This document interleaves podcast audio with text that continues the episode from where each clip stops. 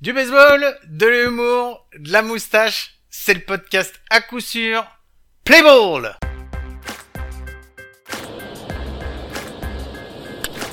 Lar hits it high and deep to right. Piscotti back on the track at the wall. It's over his glove off the wall. Conklin is headed for third. They're going to wave him home. Here's the throw from Piscotti to home plate.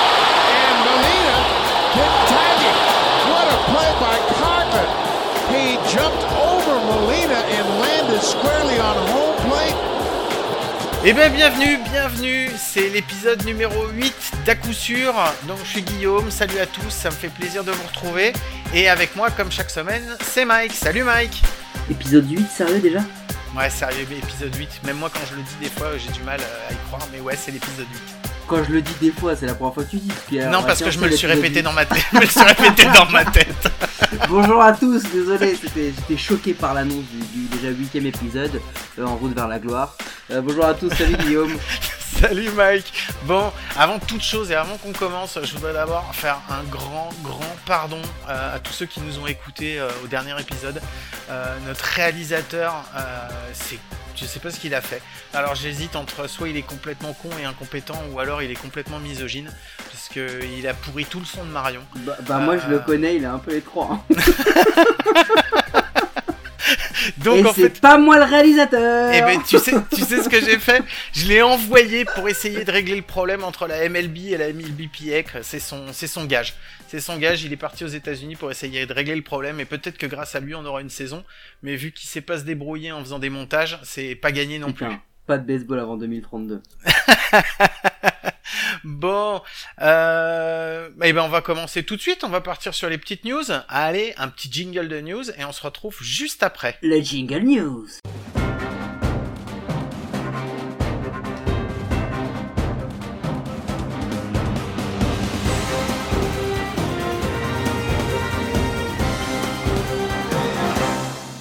Et donc pour commencer ces news, eh ben Mike, je vais te laisser la main et c'est toi qui vas nous présenter ta première news. Déjà, sans déconner, quand je vois le- la tronche des présentatrices de la Fox et quand je vois la tienne après ce jingle, moi ça me déprime. J'ai raté ma vie quoi, sans déconner. Arrête, j'ai une belle moustache maintenant. des bombasses siliconées et ultra maquillées. Ah bah non, non, mais effectivement, non, mais je peux pas, je peux pas. Mais et là, et là, et là, comparé à toi, enfin bon. Donc voilà. Passons. Euh, première news. ça n'a rien à voir. Je, je t'annonce cette semaine, ça va être n'importe quoi. Euh, première news. Bah la première déjà, c'est que dans ces temps euh, très compliqués pour avoir du baseball, et ben dans deux jours, c'est la draft. Oh là oui, c'est la draft. Et les Cardinals vont passer en 21 e position, donc on va prendre ce qui reste. Donc voilà, c'était juste pour vous dire ça, qu'il y aura sûrement euh, peut-être une petite news sur la draft la semaine prochaine. Mais voilà, dans, dans deux jours, à partir d'une heure du matin, si je dis pas de bêtises, c'est la, c'est la draft, une toute nouvelle draft à 5 tours, on en a déjà parlé, mais c'était juste pour, pour rappeler à ceux qui, qui ne suivent pas trop l'actualité au jour le jour que ça allait arriver à défaut d'avoir du jeu. Passons. Euh, une autre petite news sympa. J'ai lu un truc euh, qui disait que du coup, euh, avec ce, ce contexte, ce phénomène, il y avait une grosse hausse du prix des cartes de baseball. Alors je sais Ah pas ouais si tu collectionnes les cartes de baseball, toi Guillaume, mais moi absolument pas. Ah non, mais carrément Euh, pas, non. Je, je, alors j'ai, j'ai, j'ai fait, et j'en fais parfois quand on a des petits panini sur, sur le foot, tu sais, là où, où t'as le droit d'avoir un, un petit euh, Dogon à Lille en 94, ce genre de truc. J'en ai, j'en ai, j'avais même des trucs de genre de, des années 80 que j'ai récupéré. Et Mais c'est moi que tu traites de vieux. Oui, mais moi on me les a donnés. ouais, ouais, c'est vrai, moi je les ai achetés. c'est, des gens morts, monsieur. Attends, tu sais que le premier que j'ai fait, attends, le premier que j'ai fait, tu sais de quand il date? Il date de la Coupe du Monde 1982. Ah ouais, je te jure, c'est vrai.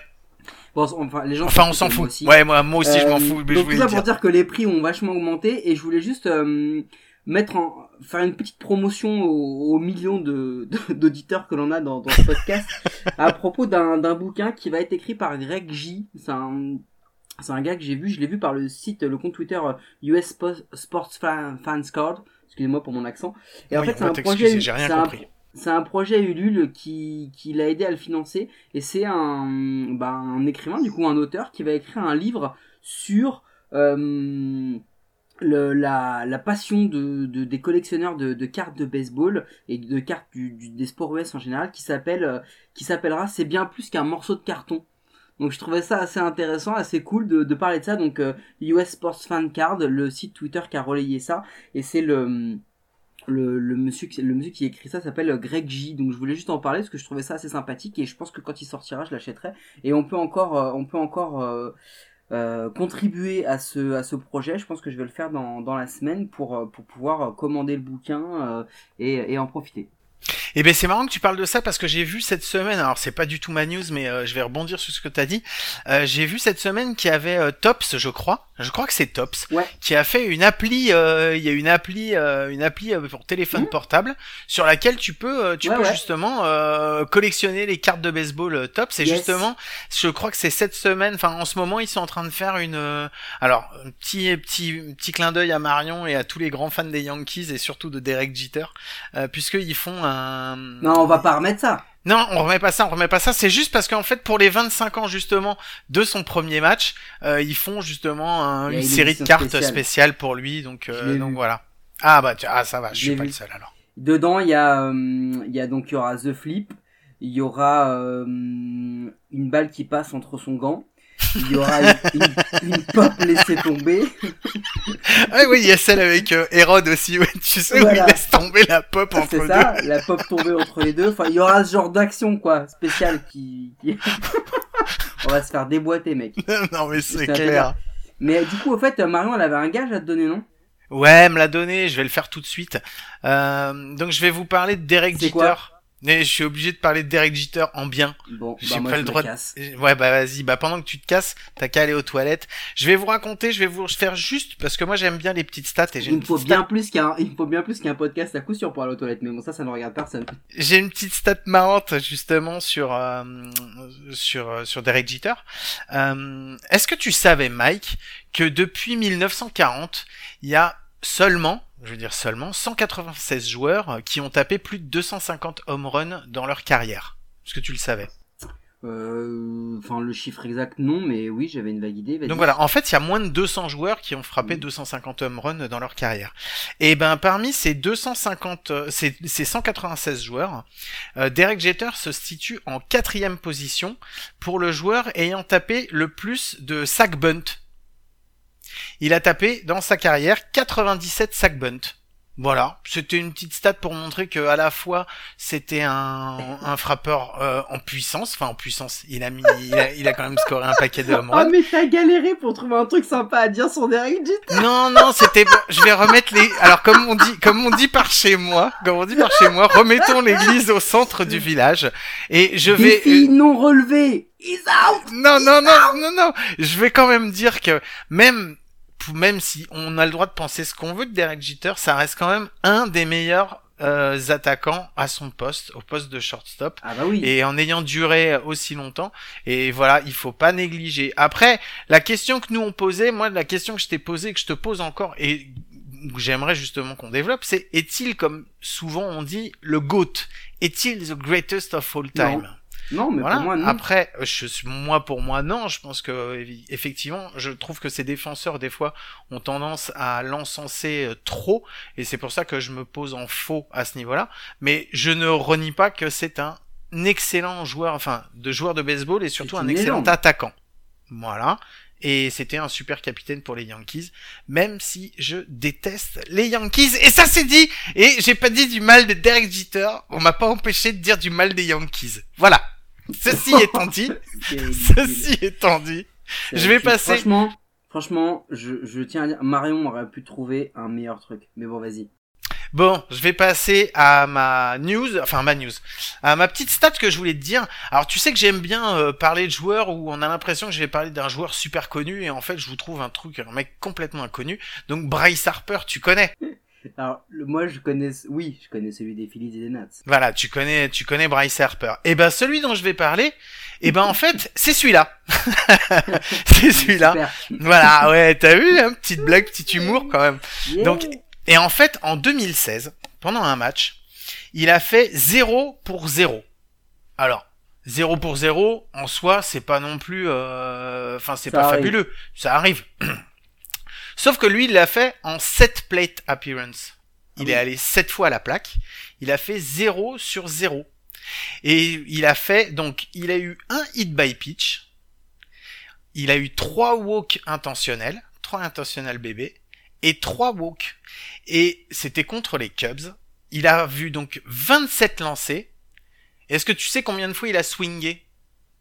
Zéro, je crois. Zéro. Il a swingé Mmh. zéro fois. Il est allé sept fois sur base en faisant un 0 pour 0 contre les Cubs en 2016. Voilà, je trouvais que c'était euh, c'était une belle stat, un peu un peu marrante. Donc euh, voilà, j'avais Bah, envie de la c'est, partager euh, avec vous. c'était, C'était assez ouf euh, ce match parce que parce que il, euh, il sort, euh, je crois que c'est un, un an ou deux ans avant, je crois qu'il est MVP. Il est Mhm. il est ultra hué à cette époque-là pour son fameux paint tar là où tu sais son, Oui. son maquillage qu'il met, tout le monde disait qu'il en faisait trop. euh, il il, euh, il avait pas été très très bon dans les dans les post-season précédentes pour les pour les Nats etc. Donc il se faisait assez. euh, Tout le monde disait qu'il était surcoté on comparait à Mike Trout.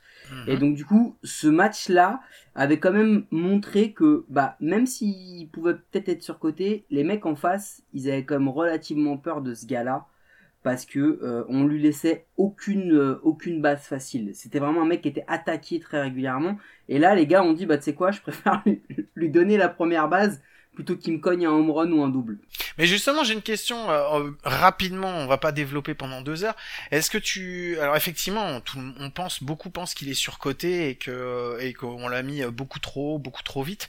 Est-ce que tu penses qu'il a atteint son plein potentiel? Est-ce qu'il va aller plus haut que ce qu'il a fait? Est-ce qu'il sera meilleur ou est-ce qu'il va rester Moi, j'ai pas l'impression que ça soit un, malgré son MVP, j'ai pas l'impression que ça soit un joueur absolument euh, phénoménal. Qu'est-ce que t'en penses toi? Moi, je pense qu'il est trop irrégulier en fait aujourd'hui pour euh, parce que il est capable d'actions de folie en défense comme en attaque. Il est capable parfois d'être clutch, etc. Mais mais je- trouve que il lui manque la. Tu vois, on parlait de Derek Jeter. l'un- L'une des grosses qualités de toute sa carrière à Derek Jeter, c'est qu'il a été hyper régulier. Ouais, c'est ça.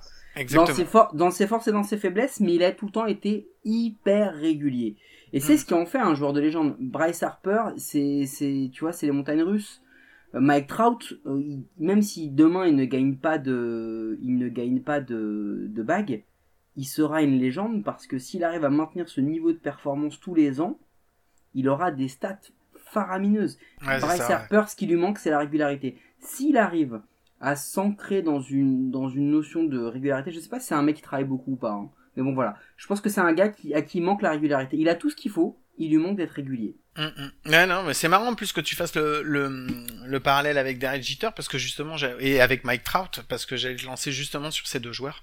Donc, euh, donc voilà, bah tu m'as, tu m'as piqué ma fin de truc, donc euh, on va pouvoir passer à la suite. Euh, donc après ces petites news, euh, on va partir sur le premier sujet. Euh, premier sujet, donc euh, je voulais qu'on parle de la, du changement de règle qui va, qui va intervenir cette saison, si début de saison il y a, mais ce qui a été prévu. Il y en a deux en fait de changements de règles dont on, dont on va parler.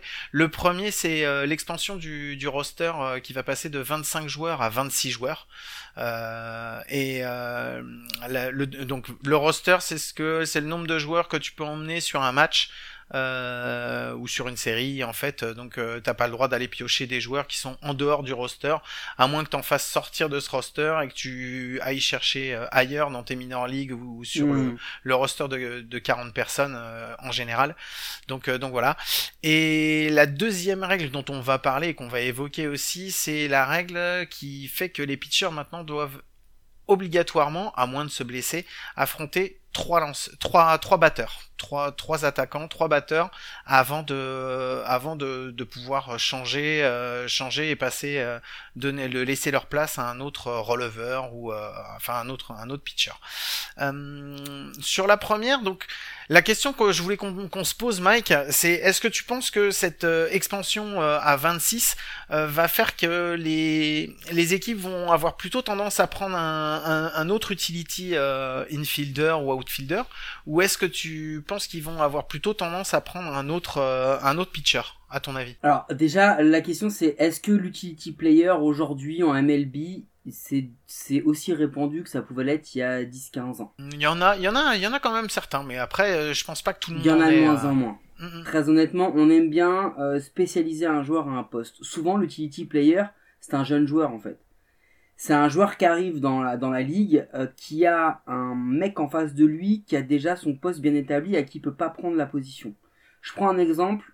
Alors, on va dire que je parle encore des cards, mais parce que je le connais bien. Tommy Edman, il arrive l'an dernier. En troisième base, il est censé y avoir Matt Carpenter. En deuxième base, il y a Colton Wong. Ok? Et en, shortstop, il y a Paul de Jong. Ces trois-là, logiquement, et, Goldschmidt en, première. Donc, Edman fait un peu, fait. Il fait un peu d'outfield. Carpenter, il est down. Il, fait vraiment une... Bon, bah Tony Edman, on en fait un utility player parce que du coup, il va jouer en 3. Et à la blessure de Wong, il va aller jouer en 2. Mhm. Ensuite, il revient en 3 et repasse en outfield. Bon, on en fait un utility player parce qu'il est jeune et parce qu'on veut lui donner de la batte. Mais à terme, euh, Edman, il va se positionner en 3, il va y rester, il va plus bouger. D'accord. Logiquement. Moi, c'est ma vision des choses. Donc je pense que les franchises vont aller vers des lanceurs supplémentaires. Ouais, je pense aussi. Donc, euh, donc effectivement, euh, vu qu'il va y avoir de nouveaux lanceurs, on va présenter un petit peu euh, les différents rôles. Donc, en premier, on a les starters. Donc, généralement, généralement, c'est une, c'est une batterie de 5 starters qu'on prend. Alors après, c'est possible sur certaines euh, certaines équipes en prennent que 4 avec euh, ils vont piocher un petit peu dans leur nouveau pour euh, pour pour le dernier spot ou un truc comme ça mais généralement c'est des rotations de des rotations de 5 lanceurs. après on trouve je vais les je vais les nommer, on va en parler après au fur et à mesure.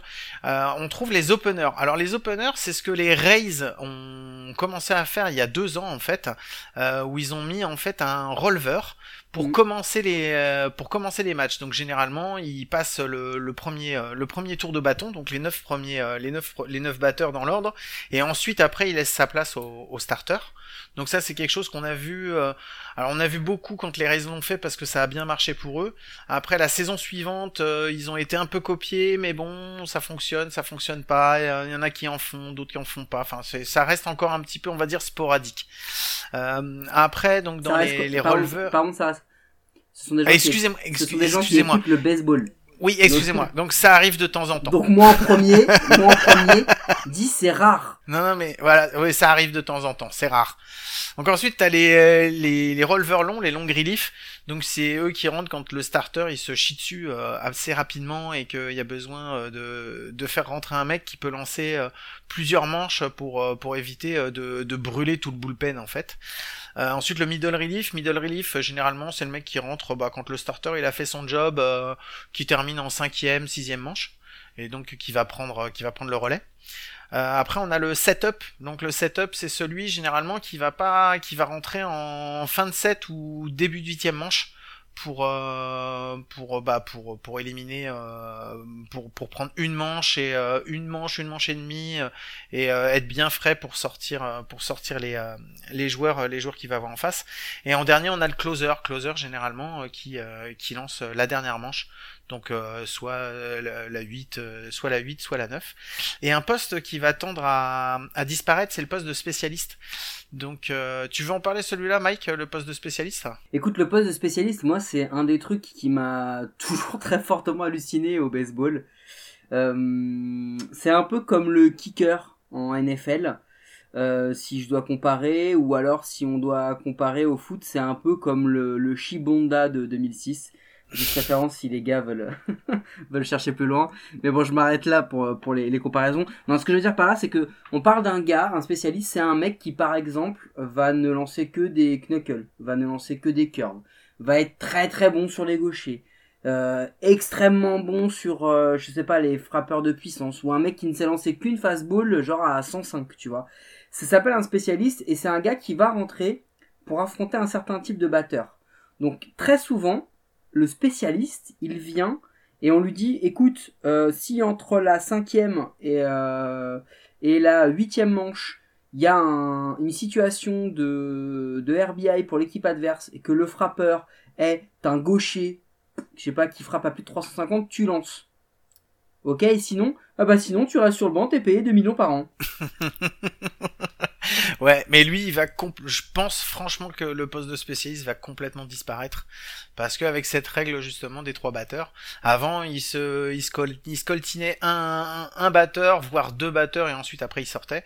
Là maintenant, je pense qu'avec trois, euh, ça va être trop risqué de faire rentrer un spécialiste pour gaucher si t'as deux droitiers qui sont derrière. Ouais, et puis en plus on, voit aussi de plus en plus la, la recrudescence de de lanceurs à, à beaucoup de manches J'aime bien quand euh, tu parles comme ça. Ouais, ça a été fortement impacté notamment par la génération des mecs comme, comme Verlander qui restait très longtemps en monticule.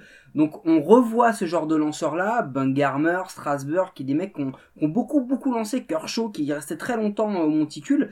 Et bah du coup, dans ces équipes-là, les spécialistes disparaissaient de plus en plus. Parce qu'ils avaient un, un releveur et un closer très très forts. Et, euh, et un des gros starters. Bah du coup, les spécialistes, ils ont plus leur place parce que euh, on, on part du principe que ton, ton starter, ton releveur et ton closer numéro 1 peuvent fortement assumer n'importe quel frappeur en face. N'importe lequel. Donc du coup, t'as plus besoin du spécialiste. T'as plus besoin. Mm. Donc euh, bah forcément, je pense aussi, je suis comme toi. Moi, pour moi, ce, ce système-là va va augmenter la place des, des releveurs et des closers classiques parce que je, on n'est pas à l'abri maintenant. Euh, on le voit de plus en plus que les équipes ont un closer numéro 1 et un closer numéro 2. T'en as de Mm. plus en plus qu'on ça. C'était très rare Ouais. avant. Et ben, et ben du coup, le fait d'avoir ça, bah, je pense que ce 26e spot, ça pourra être, ça pourra être eux aussi. Et les openers, tu penses euh, qu'on va en revoir encore ou que ça restera euh, vraiment euh, Alors, quelque chose d'un peu plus rare? faut quand même dire que là, on parle des Rays. Les Rays, c'est une franchise qui est hyper novatrice. Hmm. Elle tente plein de trucs. On en avait parlé, hein, le- l'extrême, l'extrême, l'extrême shift, l'extrême- defensive shift avec quatre mecs en outfield, etc. Je pense que c'est, c'est, ils font des tests. euh, parfois c'est heureux, parfois c'est malheureux. Je, je ne sais pas. Je pense qu'avant de voir ça de plus en plus régulièrement, il faudrait déjà que eux le fassent plus souvent et que plus régulièrement ça fonctionne. On n'oublie pas, on est au pays et dans le sport des stats. Tant que de manière statistique, on n'aura pas vu un effet réel sur les performances des Rays, ça se développera pas ailleurs. Hmm. Ok, eh ben on va terminer là sur notre premier dossier et ça va nous ouvrir la porte pour le deuxième. Euh, on va juste écouter un tout petit son avant de commencer et puis euh, ensuite on, on repart ensemble.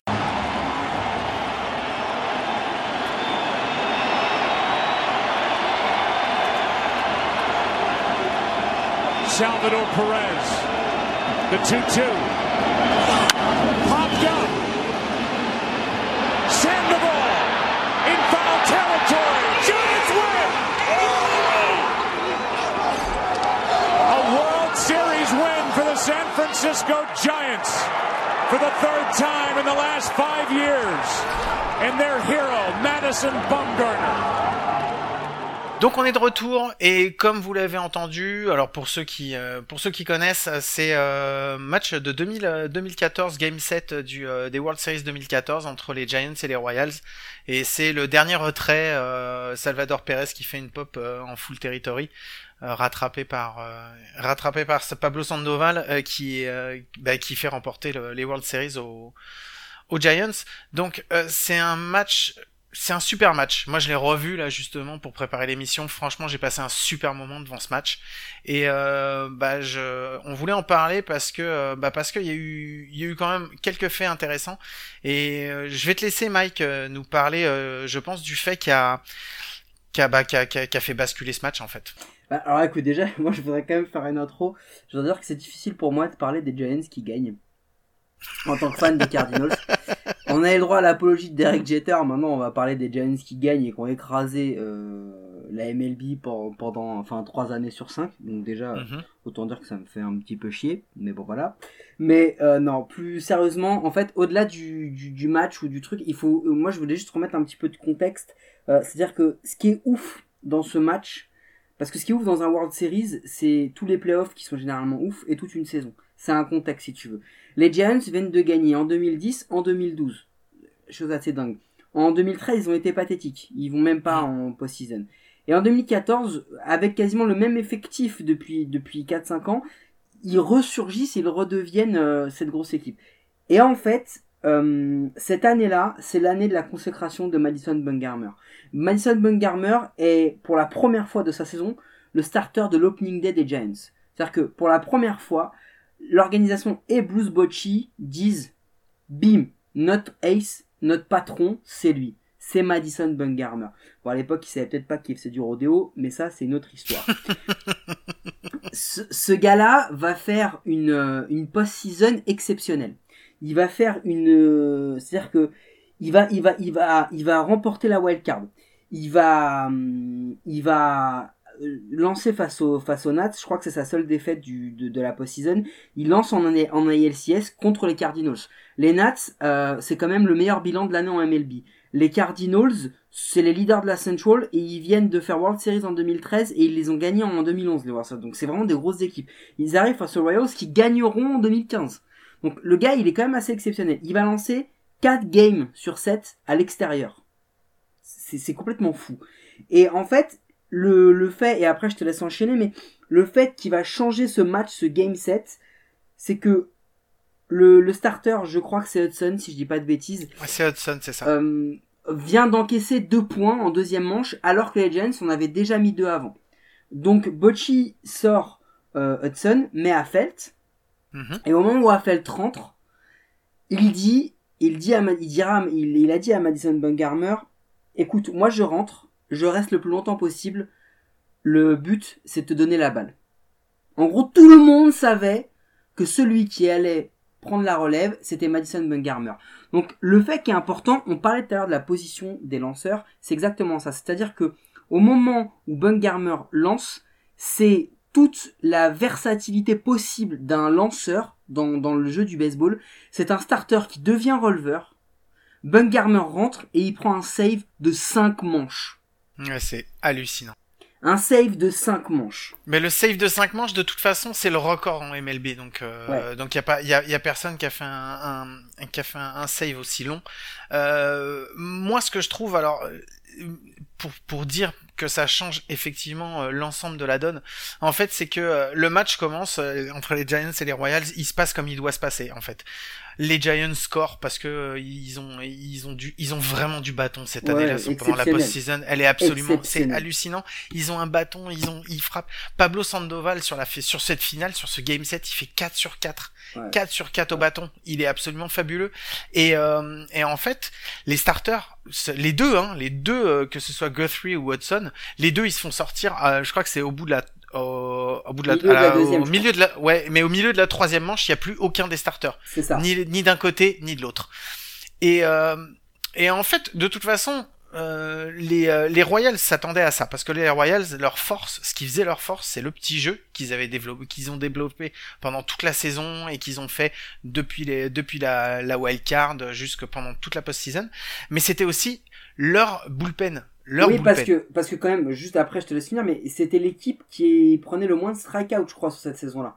C'est Oui, l'équipe la oui, plus oui. dure à strikeouter de toute l'année. Ouais, et c'est surtout qu'avec le, le bullpen, ils avaient en plus derrière un bullpen qui était absolument mais phénoménal. Ils ont vraiment leur force, c'était leur petit jeu et leur bullpen, parce qu'à partir du moment où ils arrivaient à scorer, leur bullpen réussissait, à garder le score. Ils s'en prenaient un, ils s'en prenaient deux, mais vraiment, c'était très très peu.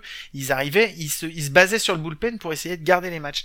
Et ben, ce qui a été absolument hallucinant, c'est que le bullpen a fait euh, a fait son job en fait parce qu'au Mm. moment où euh, au moment où euh, au, moment où, où le bullpen rentre il y a un moment il y a 2-2 ils prennent juste un point je crois que c'est Herrera qui laisse un point et non non je crois que c'est Guthrie aussi qui laisse le, le troisième point et qui ensuite euh, sort derrière et en fait le bullpen ne prend pas de points c'est juste qu'après ils se sont retrouvés les attaquants se sont retrouvés face à Madison Bumgarner et ils ont rien pu faire. Ils ont Mm. rien pu faire. Mm. Bumgarner, il est dominant, mais il est dominant. Je crois qu'il laisse un hit. Il laisse deux hits en Deux tout, hits, je crois. crois. Il laisse le premier hit, c'est sur son premier, le premier euh, frappeur qui euh, qui l'affronte, et le deuxième c'est le triple, enfin le triple. La balle qui est frappée par Gordon oui, euh, en, en champ, en fin de neuvième manche de, de retrait et la balle Ouais. qui est, qui est, qui est, qui est, qui est complètement frappé, qui, foirée, qui euh, passe, qui passe sous un gant, qui est cafouillé après Ouais, contre le mur par le deuxième le outfielder. je crois, il y a un truc comme Ah non, mais ça. c'est, c'est, c'est, c'est n'importe quoi. Mais, en fait, les Royals, ils ont fait leur plan de jeu. Ils ont fait leur plan de jeu. C'est juste qu'ils se sont retrouvés face à un extraterrestre en face parce qu'il a été phénoménal. La stat, la stat qu'il a sur la post-season, c'est une ERA, tu sais à combien elle est son ERA 0,25. C'est hallucinant, t'imagines 0,25 en ERA sur, sur, sur la post-season. C'est absolument fou. Je vais, eh, je, vais, fou. je vais donner une autre stat sur le bonhomme pour dire que c'est un mec qui est vraiment clutch. Il a disputé deux wildcards. Tu la connais son erreur, toi? Non, je la connais pas celle-là. Zéro.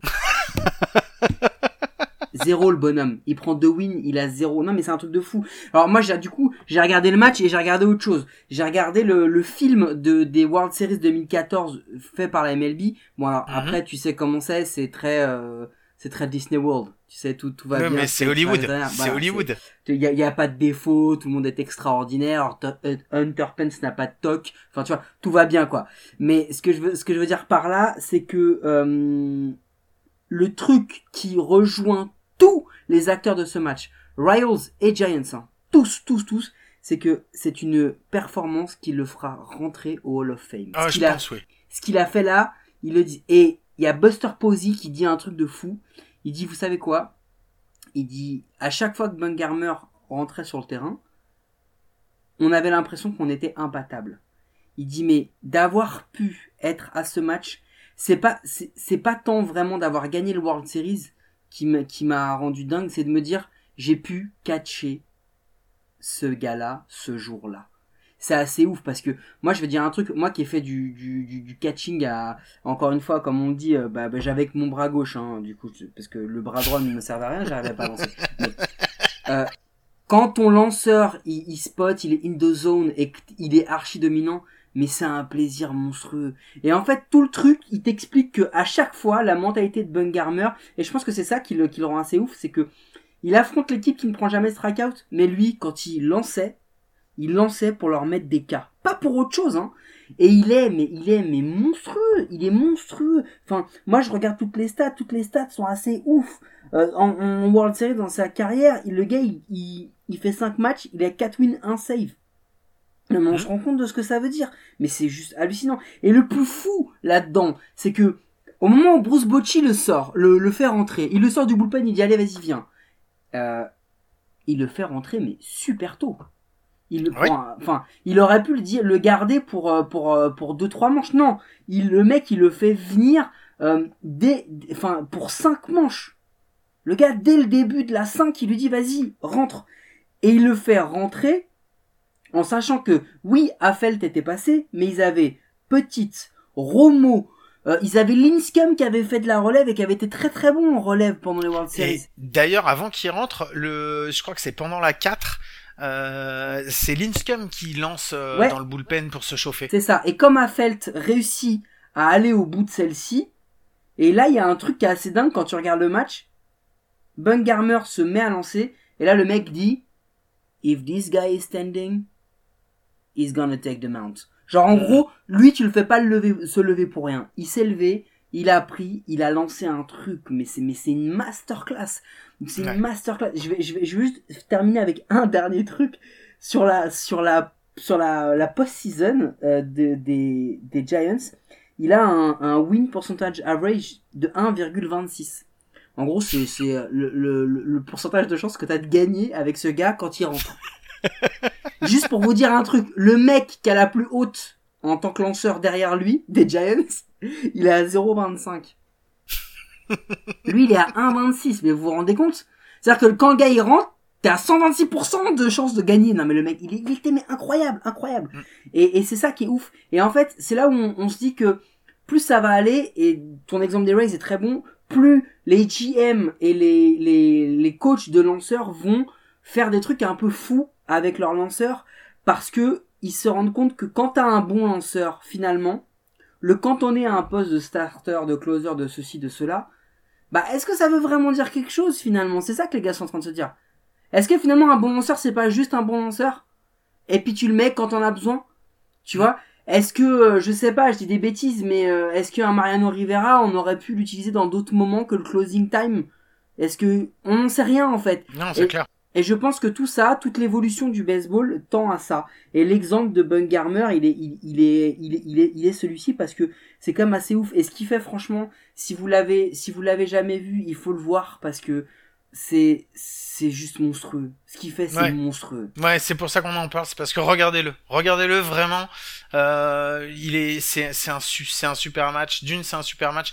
Alors il y a pas beaucoup d'actions euh, offensives, mais pour ceux qui aiment la défense, pour ceux qui aiment le pitching, qui aiment voir ça. Et puis voilà, c'est un match qu'il faut voir parce que parce qu'il rentrera dans les annales, quoi. Et, on vous spoil pas, mais à la fin, il se passe un truc qui fait que 99,9% des gens normaux serait sorti ou, ou se serait fait pipi dessus. Parce qu'il y a quand même une action où on voit Posey courir vers Linscombe, euh, vers Linscombe, vers Bungarmer en disant c'est bon on a gagné. Et en fait non mec. Et en fait non. Et là tu te dis mais il va le laisser, mais comment il va réussir à tenir? Et l'autre il arrive, il a face à lui Salvador Perez qui est un monstre, monstre clutch mental à la batte etc. Et il fait ce qu'il faut pour y arriver. Et c'est dingue. Franchement ce match est Hmm. dingue. Donc voilà, regardez-le, on voulait vous en parler. Bon, et ben on a fini avec notre deuxième sujet. On va faire, euh, on va ouvrir sur une petite euh, connerie comme on fait euh, d'habitude. Et cette fois, Mike, c'est toi qui t'y es collé. Ouais, c'est mon tour. Euh, je voulais. euh, alors, je vais te raconter le mien puis pour te laisser le temps de réfléchir euh, au tien. Et t'as pas le droit de me sortir des règles Jeter. Mais moi, je voudrais savoir parce que du coup, quand t'es fan, il y a quand t'es fan d'une équipe, même sans être le, le fanboy classique, tu vois, d'avoir des posters et tout. Quand t'es fan d'une équipe, t'as toujours des mecs que tu n'aimes pas dans les équipes adverses. Mais t'as des mecs que t'aimes pas où tu te dis Hmm, s'il était dans mon équipe bah peut-être que je le kifferais en fait ce gars tu vois. Et ben moi je voudrais savoir quel joueur incarne ça. Et moi j'en ai un. J'en ai un parce que c'est un gars qui a un jour dit euh, Cardinals are all bitches. Et il parlait pas des plages. Il, il parlait pas des plages. Il s'appelle euh, il s'appelle Brandon Phillips et c'était un, un infielder mais magique, mais il a fait des actions, c'était un joueur, il m'a rendu ouf moi quand je le regardais. Bon heureusement il jouait dans une équipe de pipe qui était les Reds, donc du coup il a jamais rien gagné. Mais si ce gars-là avait été dans mon équipe, je pense que moi ça aurait été une idole pour moi ce, gars parce qu'il il, incarne ce que j'aime d'un joueur de baseball, c'est-à-dire qu'il était bon bâton mais surtout défensivement exceptionnel, un mental de fou et il a représenté son équipe pendant pendant une grande majeure partie de sa carrière, c'était le, c'est le symbole des Reds. Donc moi je pense que je l'aurais lui. Après bon, il y en aurait eu d'autres. Hein. Je pense que j'aurais pu kiffer euh, Barry Bonds s'il avait été chez nous. Je pense que j'aurais pu kiffer Chris Bryant s'il avait été chez nous. Non, peut-être pas Chris Bryant parce que c'est un Cubs, faut quand même pas déconner. Mais enfin, tu vois, c'est c'est ce genre de truc. Est-ce que toi, il y en a un qui te vient en tête où tu te dis, je l'ai détesté ce mec, mais s'il avait été chez moi, je pense que je l'aurais adoré? Eh ben, je sais pas si je l'aurais adoré s'il était venu chez, jouer chez nous, mais c'est Yassiel Puig. Yassiel Puig. Yassiel Puig, l'image, l'image qu'il donne, mais je déteste, je, je, je déteste. Tu vois, c'est, j'aime pas du tout. Et je me dis, et c'est là que je me pose vraiment la question, tu vois. Je sais pas si, je pense que s'il était venu euh, chez les Twins, bon, je pense que il viendra jamais parce qu'il correspond pas du tout au profil que les Twins prennent chez les joueurs. Carrément pas. vraiment pas parce que les Twins c'est vraiment pas qu'ils prennent pas les joueurs stars, les Bah, machins. C'est vraiment c'est c'est les c'est les, les joueurs euh, Oui. les joueurs de club quoi. C'est vraiment Et- c'est le joueur de club, celui qui joue pour le club quoi. Et ils prennent pas les mecs qui ont 43 personnalités. Aussi oui. Donc euh, donc euh, non ça c'est et c'est la question. Est-ce que s'il l'avait pris, est-ce que j'aurais été fan de lui ou pas? Je sais pas. Franchement j'en sais rien. Mais si tu me demandes un joueur que j'aime pas du tout, je vais dire Yassiel Puig. Ah oh non, bah moi, j'ai- bah du coup, je te, je te repose une question parce que là, t'étais pas tranché. Est-ce que si A-Rod il était venu chez vous, tu l'aurais kiffé? Carrément. Mais carrément parce que non mais carrément. Mais en même temps, Herod, je le déteste pas. Euh, moi, je suis je suis emmerdé par euh, par le fait qu'il ait pris des stéroïdes parce que quand tu vois déjà quand il était en, en rookie, euh, ce Il était donnait, déjà dingue. Euh, il était fou. Enfin pour pour avoir suivi un petit peu là ces derniers ces derniers temps euh, les Mariners, enfin franchement, enfin quand quand il est aux Mariners, il est juste excellent, il est Mm. exceptionnel. Hmm. Moi, j'adore, j'adore le. Alors, le et puis, enfin, il est pas détestable. Franchement, il est pas détestable. A-Rod comme personnage, quoi. Il est, il, est souriant sur alors, le terrain. Il est pas euh, détestable, mais il est, il est détesté. Hein. Ah oui, non, mais il est détesté. Ça, c'est pas ça. Mais ça, c'est pas un gars, souci. il sort avec Jennifer Lopez. Hein, mais moi, je, mais moi, je déteste. Moi, je déteste pas A-Rod. A-Rod, euh, non. Alors, là, je vais. Alors, on a dit, on dit pas Derek Jeter. Je t'avais dit, c'est mort. On Trop dit pas. Derek Jeter. Mais mon deuxième, c'était Gary Sanchez. Ah. Gary Sanchez des des, euh, des Yankees. Yes. Euh, et je sais pas si je sais. Je pense que je l'aurais adoré. Là, je pense qu'il nous fait à chaque fois qu'on le rencontre, il nous fait trop mal au cul. Donc, euh, donc euh, j'ai du mal, à, j'ai du mal à le porter dans mon cœur. Mais je reconnais que c'est franchement, c'est un, un c'est aujourd'hui, je pense en termes de défense attaque, je pense que c'est le meilleur catcher qui est euh, sur le ratio défense-attaque euh, en MLB. Je pense. À voir. Moi, j'adore Real Muto, mais à voir. Mais non, mais tu vois, là, ça me plaît plus. Parce que quand tu me parles de Yassel Puig, tu parles d'un mec juste qui te... Ouais, que t'aimes pas. Mais moi, je te parle vraiment du mec, tu sais, quand tu le vois, tu te dis... Oh, lui, il va encore être relou, il va me faire chier, quoi. Et, ouais, bah c'est ça. Et ben voilà, je pense que c'est plus ça, c'est plus Gary Sanchez. c'est Gary Sanchez, mais je pense que j'aurais adoré l'avoir, j'aurais adoré l'avoir. Ouais, c'est ça, c'est ça. Adoré l'avoir dans l'équipe. C'est ça l'idée, c'était un peu le jeu. Bon, bah c'est cool.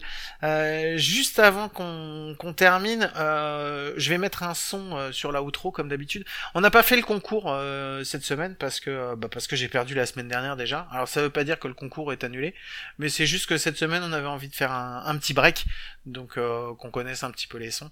Par contre, celui-là, je t'ai fait un. Quand je te l'ai fait écouter, je t'ai pas dit ce que c'était. Est-ce que tu l'as reconnu celui-là ou pas du tout? Non, et je t'avoue que celui-là, je l'ai pas reconnu. And we'll see you tomorrow. Non, non, je l'ai pas reconnu. Vas-y, raconte. Alors celui-là, en fait, je l'aime beaucoup parce que bah, c'est évidemment c'est un appel des... pour les Twins et c'est quand euh, en Game 6 en 80, c'est 91, 92 euh, 91 quand ils gagnent leur World le, World Series 80, quand les Twins gagnent le World Series 91, pas pendant le septième match, mais cet appel-là il a été fait à la fin de la, du sixième match, quand euh, les Twins égalisent à 3-3 et que Kirby Puckett euh, fait un walk-off home run, mhm. euh, un walk-off home run et c'est et c'est l'appel.